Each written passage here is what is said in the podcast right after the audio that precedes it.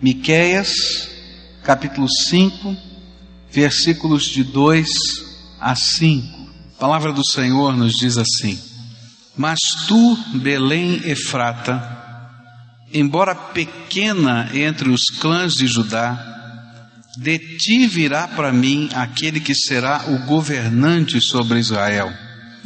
Suas origens estão no passado distante, em tempos eternos. Por isso, os israelitas serão abandonados até que aquela que está em trabalho de parto dê a luz. E então o restante dos irmãos do governante voltará para unir-se aos israelitas.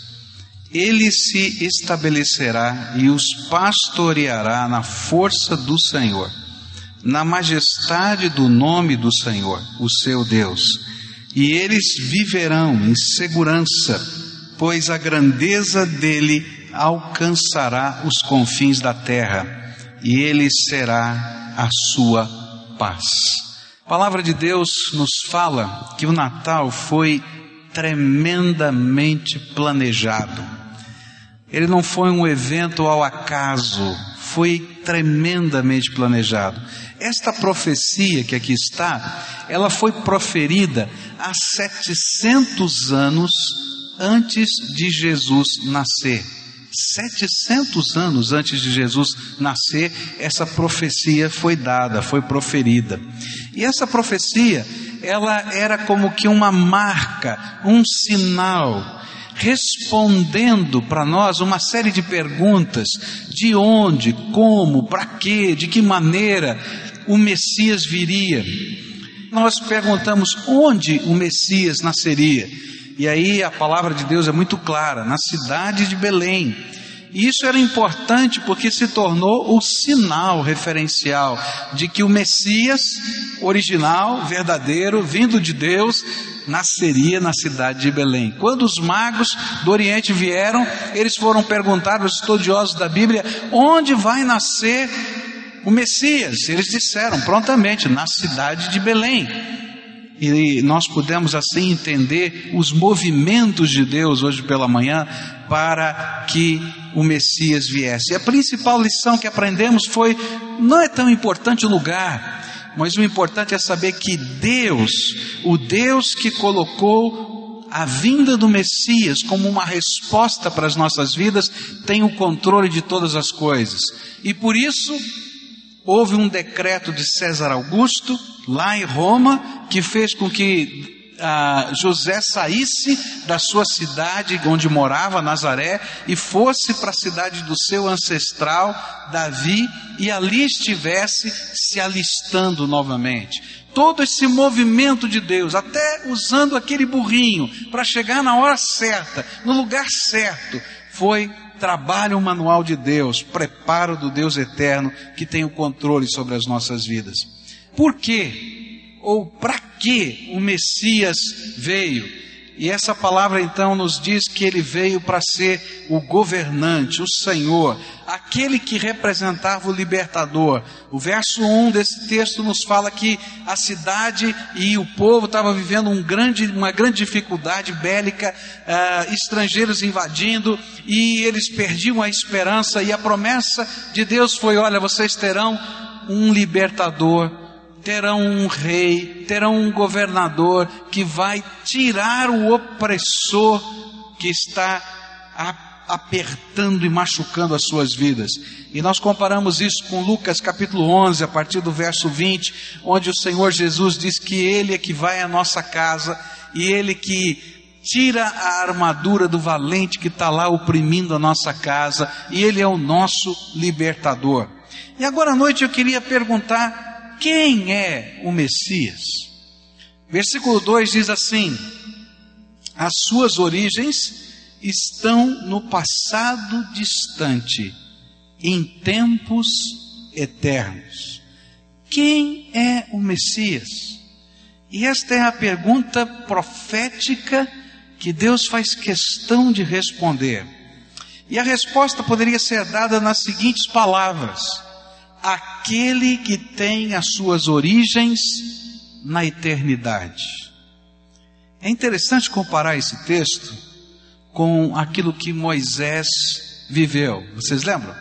Moisés ele vai tem um encontro com Deus lá na sarça ardente e ele pergunta: "Tá bom, estou sabendo que o Senhor está derramando aqui, está se fazendo esses milagres, o Senhor está mandando eu voltar para o Egito.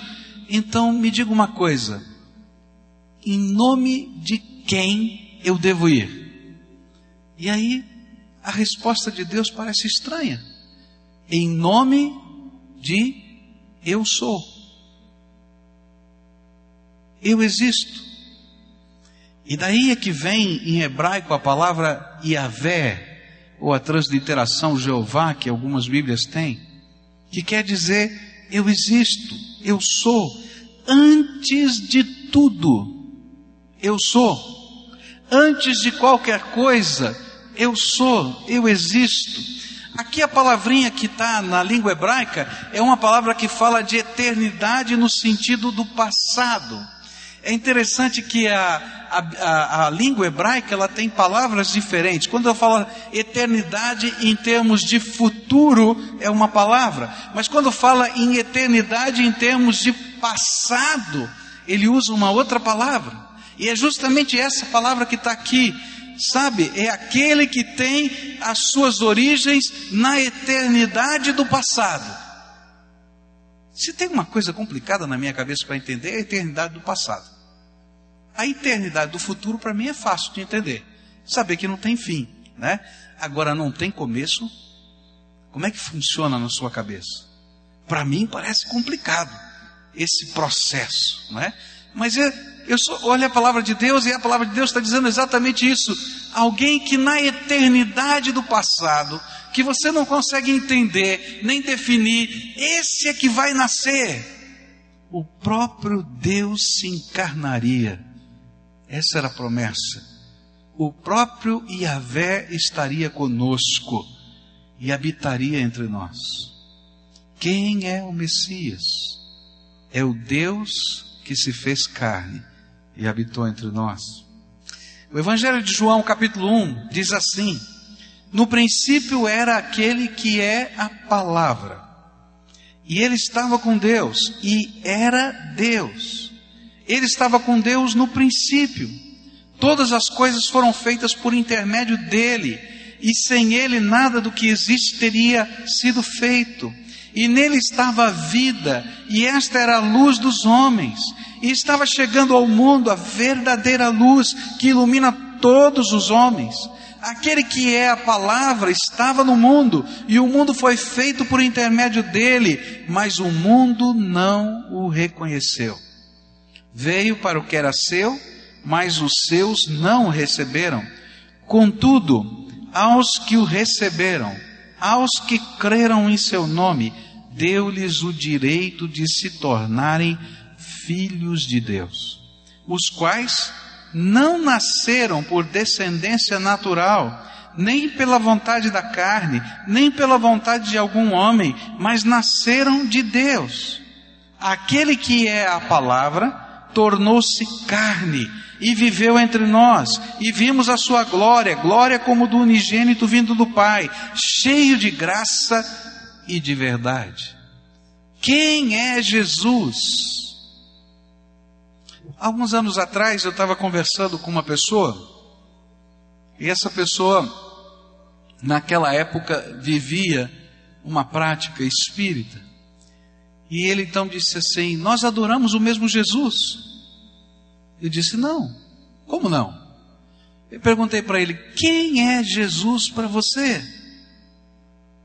Jesus, Jesus para nós, disse ele, é o ser humano que chegou ao mais alto eon possível à humanidade.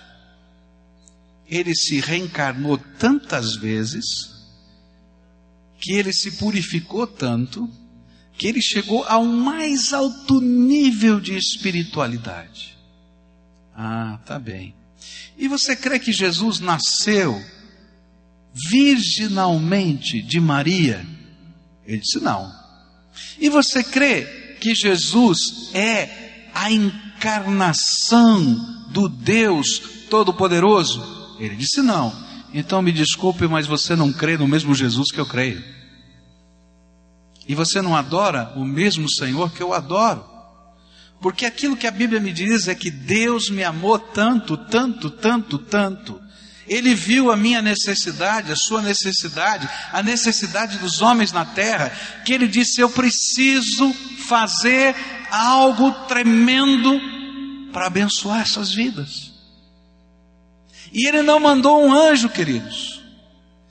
Ele mesmo veio aqui para resgatar os seus filhos perdidos.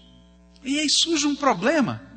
Se Deus é todo-poderoso, se Deus é grandioso, se Deus é infinito, então como é que ele podia caber na forma humana? E essa foi uma grande dúvida dos teólogos lá dos anos 200 e 300 depois de Cristo. Agostinho chegou a escrever dizendo o seguinte: o mar não cabe dentro de um balde.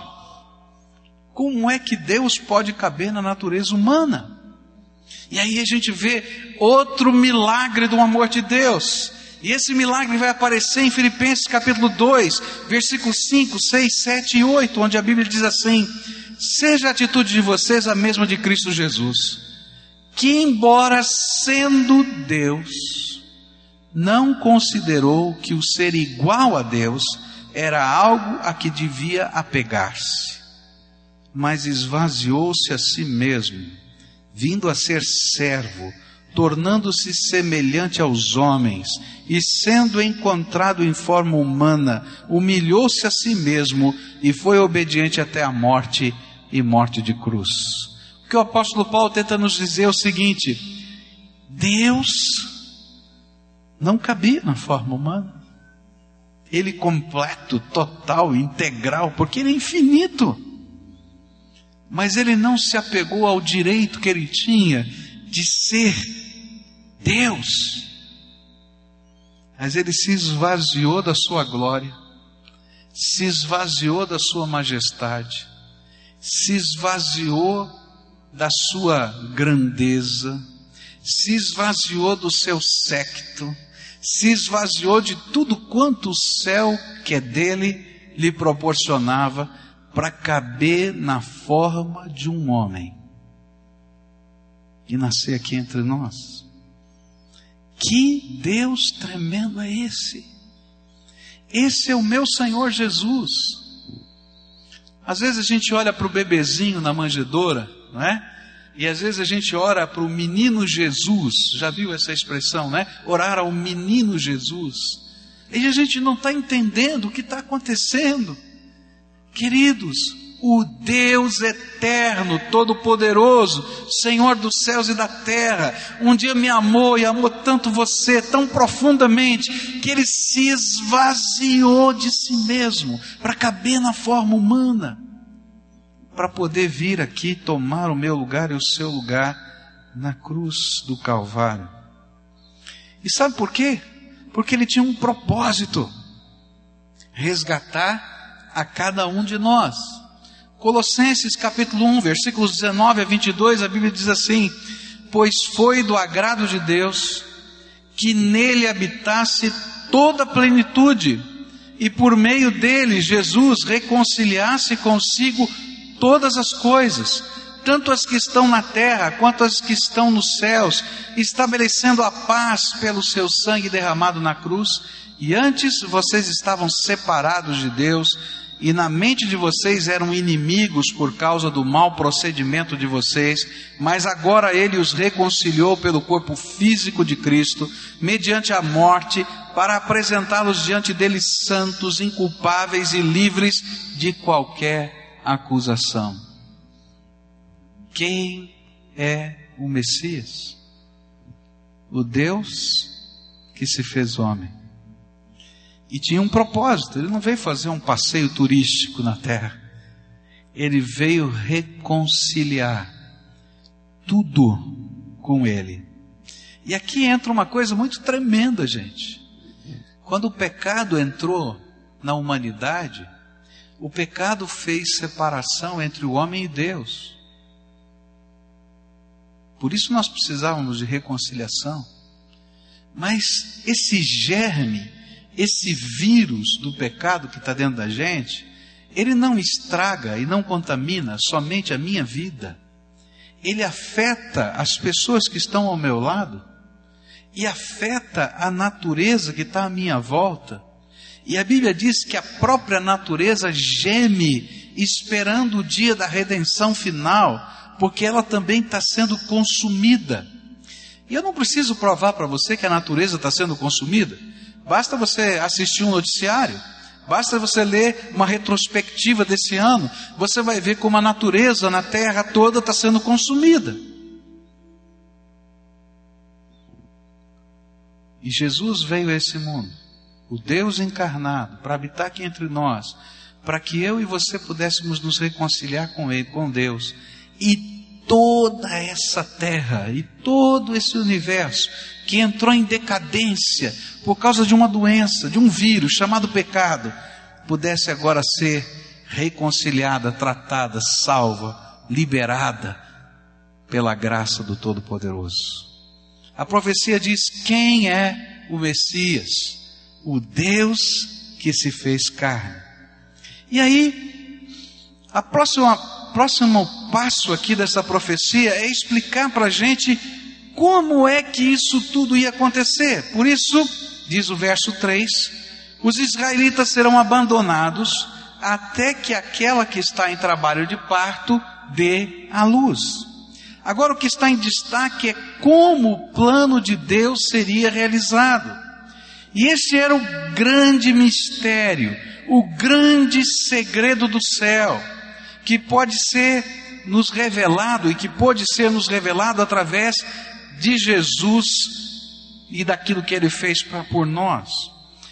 É interessante, é, está acontecendo alguma coisa que nós temos uma leve noção, porque a gente só pode perceber os efeitos, mas está acontecendo no mundo espiritual alguma coisa tremenda e Deus está vendo lá de cima tudo isso, e nesse cenário Ele está dizendo: olha, vai nascer o Messias, e eu vou explicar para vocês como é que esse processo vai acontecer.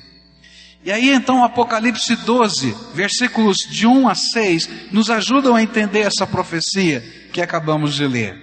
E diz assim a Bíblia: E viu-se um grande sinal no céu, uma mulher vestida do sol, tendo a lua embaixo dos seus pés e uma coroa de doze estrelas sobre a sua cabeça. E estando grávida, gritava com as dores do parto, sofrendo tormentos para dar à luz. E viu-se também outro sinal no céu Eis um grande dragão vermelho que tinha sete cabeças e dez chifres, e sobre as suas cabeças sete diademas, e a sua cauda levava após si a terça parte das estrelas do céu, e lançou-as sobre a terra. E o dragão parou diante da mulher que estava para dar a luz, para que, dando ela a luz, lhe devorasse o filho. E deu à luz um filho, um varão, que há de reger todas as nações com vara de ferro e o seu filho foi arrebatado para Deus e para o seu trono. E a mulher fugiu para o deserto, onde já tinha lugar preparado por Deus para que ali fosse alimentada durante 1260 dias. É interessante que quando a gente lê o texto, a palavra de Deus está falando do abandono do povo de Israel, lá na, na profecia de Miquéis, do abandono do, do povo de Israel até que a mulher dê a luz. E quase que imediatamente a gente faz uma conexão com Maria, mãe de Jesus. Mas o que a palavra de Deus está dizendo é uma coisa profeticamente figurada e muito interessante, porque esta mulher representa o povo de Deus na história. E é interessante que Apocalipse ele vai usar essa figura, a mulher que dá a luz ao Messias. Não é Maria nesse contexto, ainda que fisicamente ela tenha dado a luz a Jesus, mas ela representa o povo de Deus na sua história. Ela simbolicamente representa todos os servos do Senhor do passado e que andaram por fé na promessa do Messias e que isso ia acontecer como libertação. E aqui no drama do Apocalipse a gente vê três personagens: a mulher, que era uma maravilha e um sinal revelado, representando o povo de Deus ao longo da história da humanidade, representando o velho Israel e o novo Israel, um sinal da maravilhosa salvação de Deus ao longo de toda a história. Porque através desse povo, Deus iria revelar a sua mensagem e o seu plano salvador. O filho desta mulher seria o Messias prometido, e o dragão que faria luta contra a mulher e contra todo o povo de Deus é a antiga serpente, o diabo. E o que a Bíblia está dizendo nesse cenário todo é que, ainda que eu não veja há uma batalha espiritual acontecendo ao longo dos séculos. E a batalha espiritual era tentar impedir a vinda do Messias. E é por isso que, desde a promessa de Deus de que o Messias viria, aquele povo, o povo de Deus, seria de alguma maneira perseguido, para que o Messias não nascesse nesta terra. E a gente vai encontrar na história pelo menos dois fatos claros disso. Onde em 2 Reis, capítulo 11, versículos de 1 a 3, existe uma mulher chamada Atalia que assume o governo e manda matar todos os descendentes de Davi. Para quê? Para que não pudesse se cumprir a profecia do Messias, filho de Davi, nascer. Mas sobra um descendente que Deus guarda. E através desse um, a linhagem permanece para que o Messias pudesse existir. E você lembra? Quando Jesus nasceu, os magos do Oriente foram lá perguntar para Herodes, não é?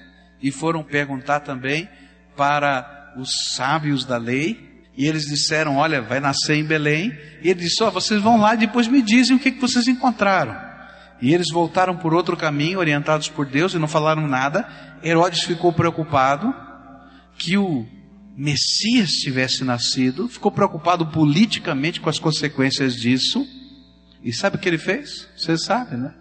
Mandou matar todas as crianças, todas as crianças, de dois anos para baixo. Ele colocou uma margem de erro bem grande, dois anos para baixo. Sabe o que ele queria?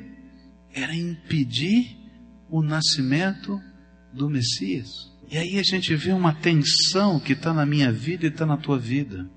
Cada um de nós estamos enfrentando parte de uma batalha espiritual que a gente não vê com os nossos olhos.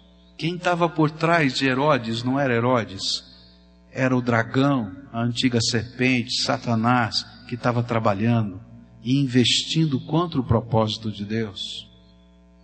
Quem estava por trás desse drama, com a mulher vivendo dores de parto, representando a intensidade da profecia, é essa batalha espiritual. E sabe o que significa o nascimento do Messias? Significa que por causa daquilo que Jesus fez por nós, Satanás foi completamente derrotado. Se você continuar lendo o livro de Apocalipse, capítulo 12, ele vai dizer, logo no versículo seguinte que lemos, ele vai dizer o seguinte: que Jesus, através do seu sangue e do testemunho do povo de Deus, ele pôde mandar Miguel e os seus anjos expulsar das regiões celestes Satanás. E Satanás que andava perambulando por lá, e que Deus tinha que aguentar Satanás perambulando por lá, porque no dia que ele julgasse Satanás, ele teria que julgar todos nós, porque ele é um Deus justo. E então ele teve paciência, mas no dia em que Jesus morreu por nós, e no dia em que a nossa libertação foi comprada com o sangue de Jesus, Miguel e os seus anjos expulsaram Satanás das regiões celestes e ele foi lançado na terra e ele não pode mais impedir o nascimento do Messias, nem o plano de Deus. E então agora diz a Bíblia, ele se voltou contra o povo de Deus para que eles não testemunhem dessa palavra. Gente, o Natal é muito mais do que um bebezinho na manjedoura. O Natal é muito mais do que um pinheirinho. O Natal é muito mais do que uma troca de presentes.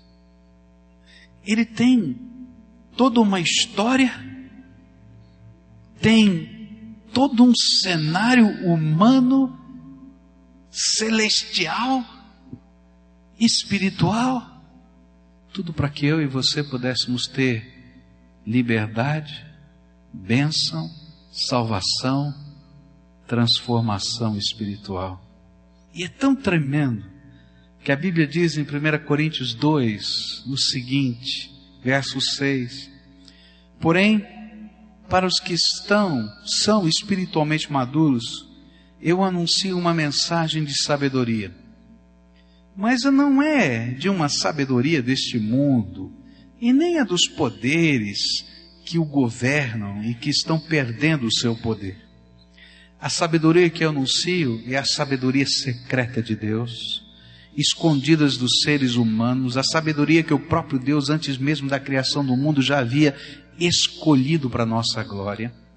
E nenhum dos poderes que agora governam o mundo conheceu essa sabedoria, pois se a tivessem conhecido, não teriam crucificado o glorioso Senhor. Porém, como dizem as Escrituras Sagradas, o que ninguém nunca viu, nem ouviu, e o que jamais alguém pensou que podia acontecer, foi isso o que Deus preparou para aqueles que o amam. Eu não sei se você entende o que está aqui, mas é tremendo. Ele está dizendo assim: olha a ironia. O inimigo tentou mais uma vez destruir o Messias. Ele não conseguiu matar a criança. E então, quando o Messias foi revelado e Jesus começou a pregar o Evangelho, você vai encontrar na, nas Escrituras vários momentos em que Jesus foi quase que linchado. Né? E aí os Evangelhos dizem assim: mas ainda não era chegada a sua hora. Lembra desses versículos, dessas palavras?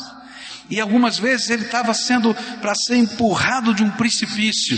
E diz a Bíblia: e ele passou no meio da multidão porque ainda não era chegada a sua hora todo um tempo em que Jesus estava ministrando, o inimigo tinha um plano: destruir o Messias, para que ele não pudesse fazer a obra que Deus tinha planejado. Mas o inimigo não sabia qual era a obra. E então, quando Jesus é crucificado, ele está usando todo o seu poder, todo o seu estratagema político, militar, econômico, para colocar Jesus pregado na cruz. E quando ele está sendo pregado na cruz, o diabo está lá dizendo: ganhei, consegui matar o Messias. E aí Deus dá um sorriso no céu e diz assim: só que você não sabe o plano que eu tenho para a salvação dessa terra. Era tomar o lugar de cada um deles na cruz do Calvário. E sabe por que a cruz? porque a cruz no Império Romano e a cruz no contexto judaico representava maldição. E Jesus se fez maldição e pecado, diz a Bíblia, por nós, para que todo aquele que nele crê não pereça, mas tenha vida eterna. E aí eu posso imaginar eu não sei, eu fico fazendo as minhas confabulações aqui e eu fico imaginando a cara do diabo. Hum. Na hora que o céu gritou: salvação, glória. Que que eu fiz? Eu dei uma mãozinha para Deus. Queridos, esse é o nosso Deus, tremendo. Um Deus que pode transformar aquilo que parece uma tragédia na maior de todas as vitórias. um Deus de toda graça, de toda misericórdia, de todo poder, um Deus que é o nosso redentor amado. Queridos, Natal é muito mais do que um presépio. Natal é uma história que nos lembra todo o drama dos séculos, onde o foco está na salvação eterna que o Senhor Jesus preparou para nós. E ainda esse texto me fala do alcance dessa profecia. Até onde vai tudo isso? E aí Miqueias diz assim: e então, o restante dos irmãos do governante voltará para unir-se aos israelitas. E na segunda parte do verso 3, a profecia nos fala de até onde vai essa obra redentora. Jesus não seria apenas o Messias e Salvador de Israel, mas de todas as pessoas que pela fé o invocassem como Senhor e Salvador. E fazendo assim de todos os homens da terra uma nova nação, um novo povo e um novo pacto. Um pacto que foi assinado e pago com o sangue de Jesus vertido na cruz do Calvário. É interessante como a profecia 700 anos antes dizia que o evangelho não ia ficar pregado, sendo pregado apenas em Israel, mas chegaria no Brasil, chegaria em Curitiba, chegaria na tua casa, na minha casa, em outros lugares do mundo, até que todos os irmãos pudessem ser recolhidos de todas as partes do globo e apresentados como um só povo, uma só nação, que agora não tem mais uma etnia por trás, mas tem uma marca diferenciada, o sangue de Jesus que nos purifica de todo o pecado.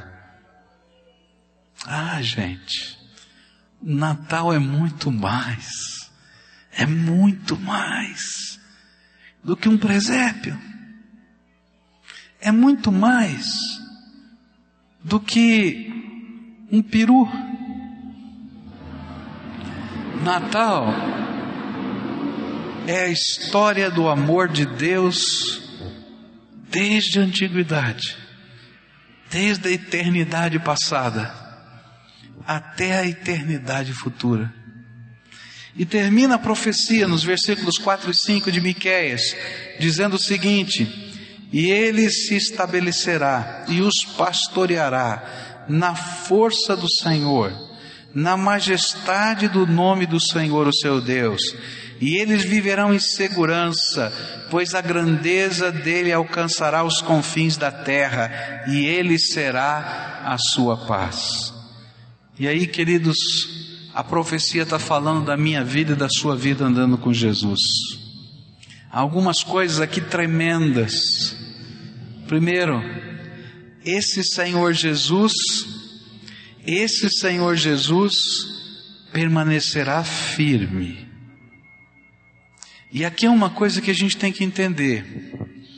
O governo do Senhor Jesus, ainda que ele seja uma grande bênção na nossa vida, ele tem firmeza. O sim é sim, e o não é não. Não tem meio termo. E essa é uma das grandes batalhas que nós vivemos hoje, porque não existe nem sim e nem não, só existe o talvez e o depende. Mas a palavra de Deus diz o seguinte: o Senhor Jesus colocou algumas regras.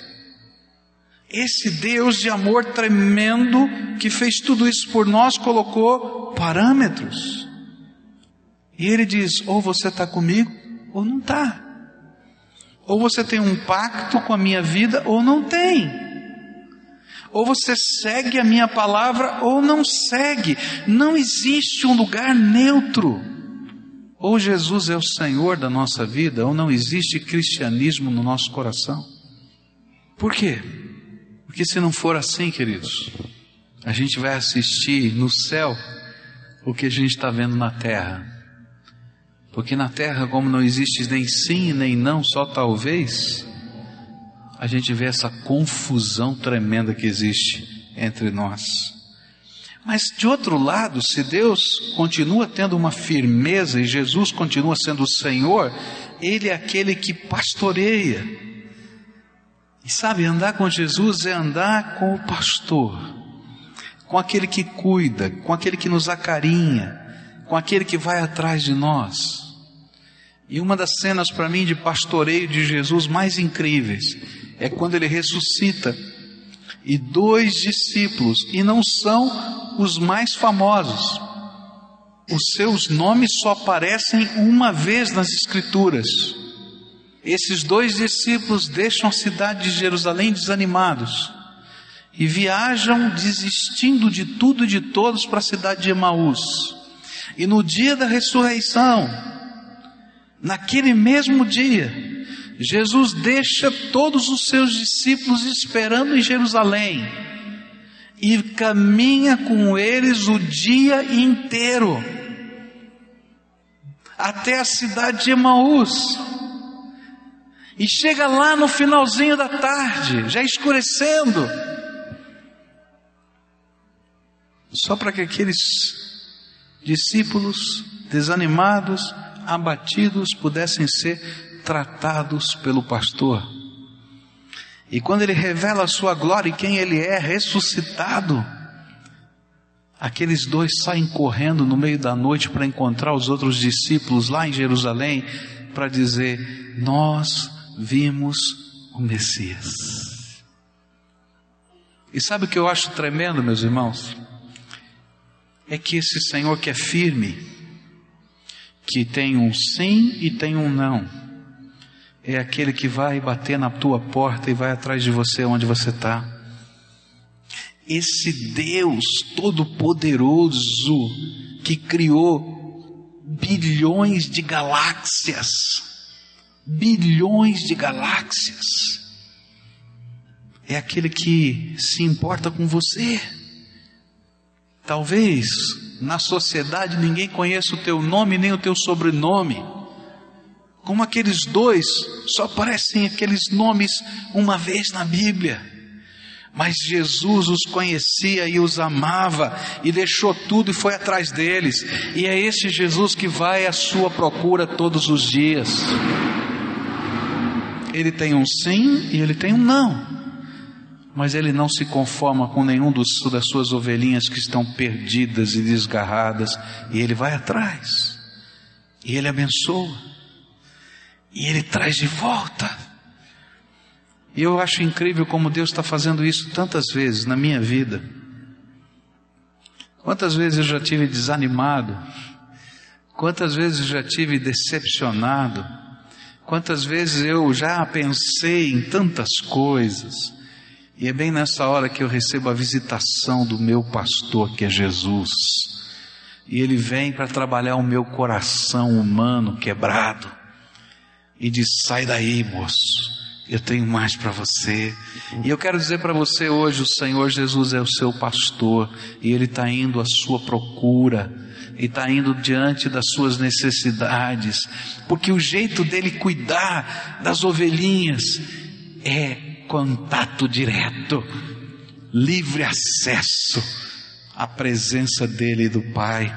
Mas diz mais essa profecia ele não somente vai pastorear, mas ele vai revelar nesse pastoreio o poder e a majestade daquele que é onipotente. E toda vez que o Senhor está ministrando a nossa vida, ele manifesta o seu poder, ele manifesta a sua glória, ele manifesta a sua majestade. Ele diz uma palavra uma palavra e é suficiente. Eu gostava de cantar na minha adolescência, faz muito tempo, um hino da minha avó. então já é bem velho. E esse hino tinha a seguinte a seguinte estrofe: Basta que me toque, Senhor, para minha alma cansada vencer. Se a noite escura está, tua luz me guiará. Basta que me toques, Senhor. Ah, queridos, Ele é o Todo-Poderoso e quando Ele toca a nossa vida, só um toque, só um gesto, só uma palavra é mais do que suficiente. E é nesse poder que Ele está ministrando na nossa vida. E é por causa disso que a gente pode se sentir seguro, protegido. É isso que diz aqui o texto. E isso em qualquer lugar da terra, porque nada nem ninguém pode deter o seu poder. E Ele é a paz daqueles que o temem. Natal é mais do que pinheirinho. Natal é mais do que luzes do lado de fora da casa ou do lado de dentro da casa. Natal é mais do que uma festa. Natal é mais do que um ajuntamento da família. Natal é um sinal de Deus para mim e para você, de um Deus tremendo, todo-poderoso, que tem um propósito para a nossa vida e que não se conformou em mandar um anjo cuidar da gente, mas ele mesmo se fez carne, habitou entre nós, tomou o nosso lugar na cruz do Calvário, morreu, desceu ao Hades naquelas três dias entre a sua morte e ressurreição, ao inferno, o lugar onde estávamos destinados a ir e foi lá, arrancou das mãos de Satanás a chave da morte do inferno, ressuscitou o terceiro dia, para que todo aquele que nele crê não pereça, mas tenha vida eterna. Mas não parou aí. E ele hoje é o meu pastor, e ele é o seu pastor, e vai me buscar em todas as circunstâncias da vida, e vai cuidar da minha alma, e vai mexer no meu coração. Muitos de nós vamos vivendo a vida e a grande necessidade que sentimos é de um pastor, de alguém que se importe conosco, de alguém que cuide de nós, de alguém que ministre na nossa vida. E eu quero dizer para você que Jesus veio ao mundo só para ser seu pastor, para colocar o trono dele dentro do seu coração para revelar o seu poder, a sua glória a sua majestade na sua vida. Para dizer com firmeza o que é sim e o que é não, para que você não fique perdido pelos caminhos da vida, mas com a mão amorosa e poderosa dele, guiar você em todos os passos, de maneira que a paz dele possa permear a tua vida. Esse é o sentido do Natal.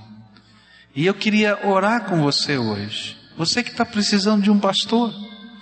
Você que está precisando de alguém que lhe guie, que lhe ensine. Você que está precisando de um Natal que seja mais do que peru, mais do que pinheirinho, mais do que um presépio, mais do que um ato ou um alto que você conta, mas um Deus vivo que se importa, que fale, que entre no drama da tua história, que participe, que revele, que transforme, que perdoe, que comece de novo. O Feliz Natal não é um chavão que a gente vai trocando pela rua. É um desejo de Deus. Que a felicidade do Cristo do Natal permeie cada coração, Ele mesmo estando lá. Por isso eu queria orar com algumas pessoas nessa noite, a quem o Espírito Santo está falando. Pastor, o senhor falou tanta coisa, algumas coisas tão complicadas às vezes. Quando a gente olha para a profecia, parecem algumas coisas que parecem tão complicadas. Mas uma coisa eu sei: o Espírito de Deus está aqui, ele falou com você. E Ele está dizendo para você: olha, talvez você não tenha entendido todos os aspectos da profecia. Mas entenda uma coisa: eu sou o Deus Todo-Poderoso que te ama. Tenho visto a tua vida e sei quanto você precisa do aconchego dos meus braços e da direção da minha sabedoria. Você quer me deixar cumprir a minha missão e ser o seu pastor, e ser o seu mestre, o seu Senhor, o seu guia, o seu Salvador e o seu transformador? Se o Espírito de Deus está dizendo isso para você, e se lá no fundo da sua alma você sabe que você precisa responder a esse questionamento, eu queria orar com você. Uma oração de entrega, uma oração de busca, uma oração de clamor: Senhor Jesus, vem. Nós lemos, Senhor, de uma profecia de 700 anos antes do Senhor vir. E o Senhor falava que vinha para salvar, para abençoar e para transformar. E eu quero te pedir agora, em nome de Jesus, ouve o clamor desses teus filhinhos. Abre as janelas dos céus agora e derrama do teu Espírito Santo sobre eles que toda a opressão de Satanás sobre essas vidas seja repreendida agora em nome de Jesus. Que todo estratagema do inimigo contra eles seja destruído em nome de Jesus. E Senhor, o que eles mais precisam é que tu habites aí dentro do coração e seja o pastor deles e que eles possam viver uma felicidade que não é exterior, mas é interior por causa da tua graça. E eu quero te pedir, Senhor, abraça, abraça esses teus filhinhos e que venha sobre eles agora a alegria da salvação. Que venha sobre eles a tua cura, que venha sobre eles, Senhor, a tua libertação, que venha sobre eles a paz do Senhor nesta casa, que o Senhor esteja com eles é aquilo que eu oro em nome de Jesus. Amém.